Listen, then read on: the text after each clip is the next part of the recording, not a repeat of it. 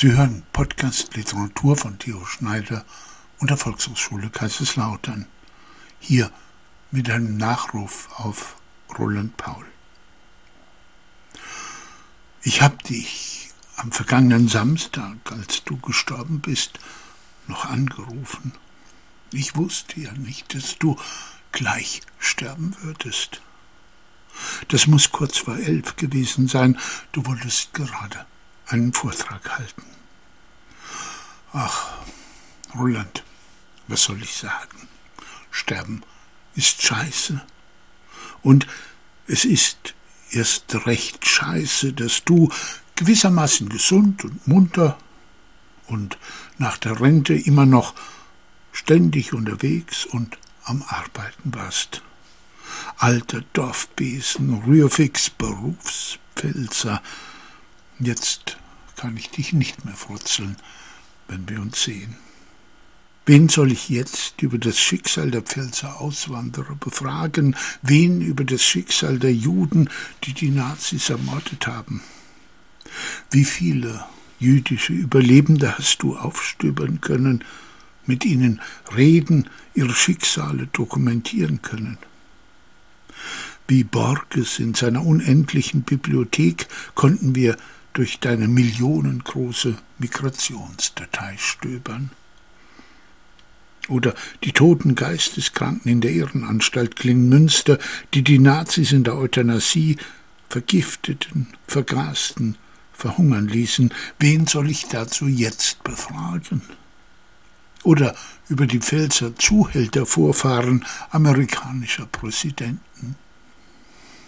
Es ist als ob du noch lebtest.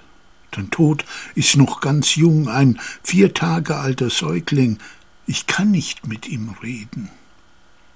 Aber ich kann auch nicht mehr mit dir reden.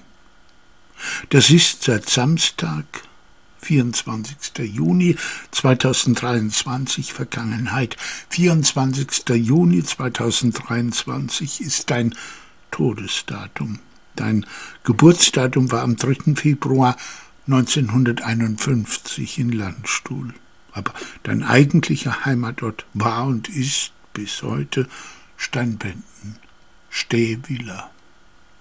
Dort wirst du begraben. Dort ist am Freitag um 15 Uhr in der protestantischen Kirche die öffentliche Totenfeier. Wir werden alle da sein, bloß du nicht.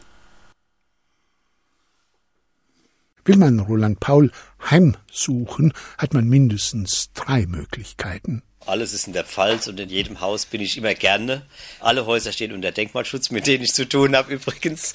Ich könnte mir gar nicht vorstellen, in irgendeinem modernen Haus zu wohnen. Ich mich auch sehr bemüht, das Elternhaus, das aus dem 18. Jahrhundert stammt, in dieser Form zu erhalten. Dann wohne ich seit über 30 Jahren am Martinsplatz in einem denkmalgeschützten Haus, wo ich auch sehr gern mich aufhalte. Und ja, das Institut. Manche Leute fragen mich, die Nachbarschaft hier im Benzinoring, sagen Sie mal, schlafen sie da auch, weil halt oft nachts Licht brennt. Es kommt immer mal wieder vor, dass ich halt in einem Artikel arbeite bis Mitternacht, wenn es sein muss. Also ich halte mich in all diesen Gebäuden gerne auf und fühle mich da auch wohl. Das Elternhaus von Roland Paul steht in Steinwenden bei Landstuhl. Alle seine Wohnungen sehen ein wenig aus wie eine Mischung aus Schreibstube und Heimatmuseum. Schön restaurierte historische Möbel und altes Geschirr. Dazwischen Bücher, Zeitschriften und Manuskripte. Ich habe halt das übernommen, was ich in dem Haus vorgefunden habe von meinen Vorfahren, die auch schon immer Wert gelegt haben auf gutes Wohnen. Meine Großeltern und Urgroßeltern. Und von denen habe ich halt viele Möbel übernommen. Von Tanten, die verstorben sind. Die fanden bei mir einen, der das eben geschätzt hat. Und die sollen auch weiterhin wertgeschätzt sein. Und so lebe ich auch. Ich lebe ja mit den Dingen. Ich benutze das auch. Auch wenn da jetzt mal ein, ein Biedermeierglas vielleicht mal kaputt geht. Aber ich benutze das tagtäglich alles. Eigentlich sollte Roland Paul ja das Landkaufhaus seiner Familie übernehmen. Doch der Vater ahnte den Niedergang der Geschäfte auf den Dörfern und schickte den Sohn aufs Gymnasium. Ich habe ja schon mit 16 Jahren mich mit Familienforschung beschäftigt und Heimatgeschichte und zunächst wollte ich Archivar werden und habe eine Ausbildung angefangen am Landeshauptarchiv in Koblenz. Aber nach drei Monaten habe ich das Handtuch geworfen. Das war so langweilig, diese Ausbildung und bin nach Landau und habe da in Landau für Lehramt studiert. Dann hatte ich das Glück, dass ich einen wunderbaren Professor in Geschichte hatte, Wolfgang Schlegel. Der hat sofort meine regionalgeschichtlichen Interessen entdeckt. Und dann hat er gemeint, ah ja, bei der Heimatstelle, die bräuchten doch noch Personal.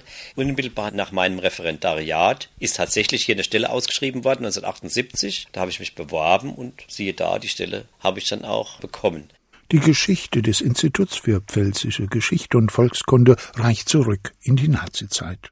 1936 wurde es als sogenannte Mittelstelle Pfalz gegründet, um Pfälzer Auswanderer in Amerika und besonders im Osten aufzuspüren und den Kontakt mit ihnen zu halten. Nach dem Krieg wurde daraus die Heimatstelle Pfalz, die sich neben den Auswanderern vor allem mit Familienforschung befasste. Erst der neue Leiter Karl Scherer führte das Haus ab 1970 in neue Zeiten und neue Themenfelder. Das Institut wurde zum Zentrum für die Geschichte der Region.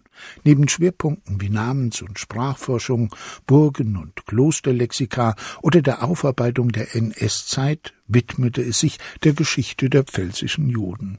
Von Dokumentationen ihrer Häuser, Synagogen und Friedhöfe bis zur Aufarbeitung ihrer Verfolgung und Ermordung. Auch dafür ist Roland Paul zuständig. Immer wieder hat er überlebende Juden ausfindig gemacht und zu Besuchen und Vorträgen in ihre alte Heimat eingeladen und damit die Grundlagen für die Gedenkarbeit in der Pfalz gelegt. Vor allem aber ist er seit 1978 für das wichtigste Forschungsgebiet des Hauses zuständig, für die Migrationsgeschichte der Pfälzer, deren Nachkommen in über 50 Ländern der Welt anzutreffen sind.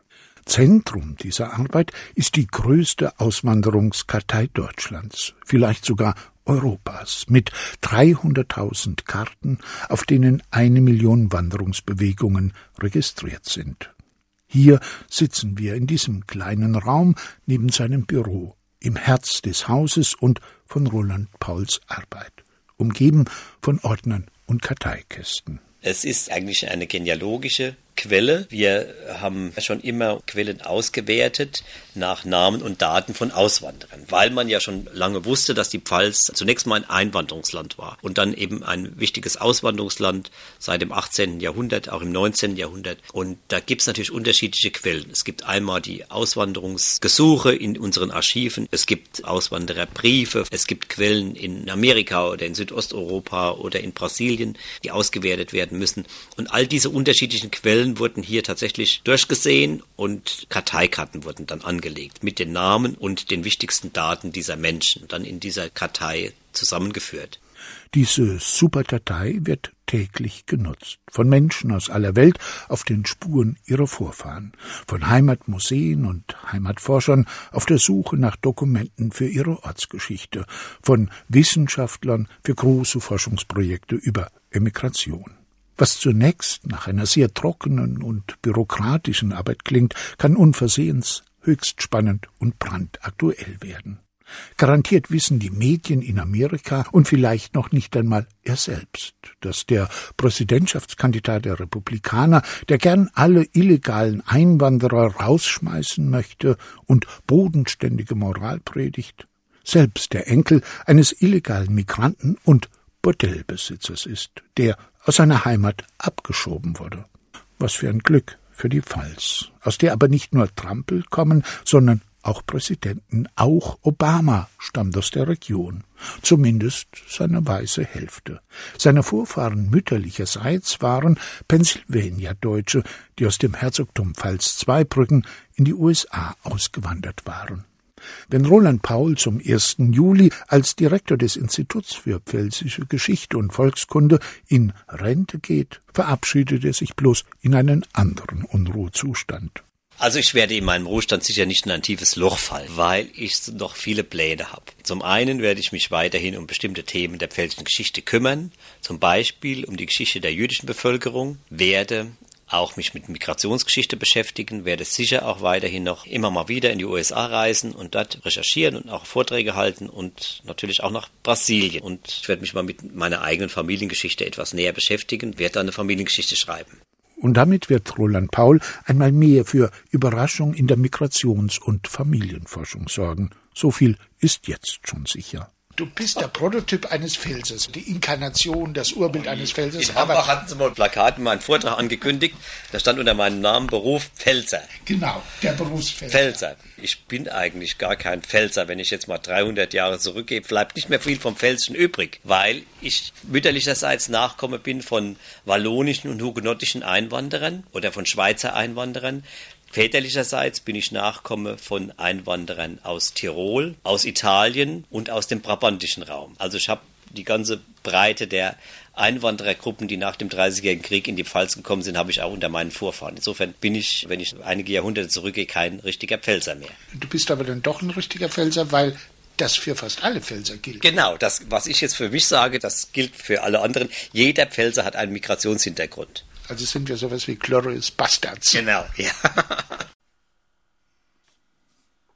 Das war Podcast Literatur von Theo Schneider und der Volkshochschule Kaiserslautern mit einem Extra als Nachruf auf Roland Paul.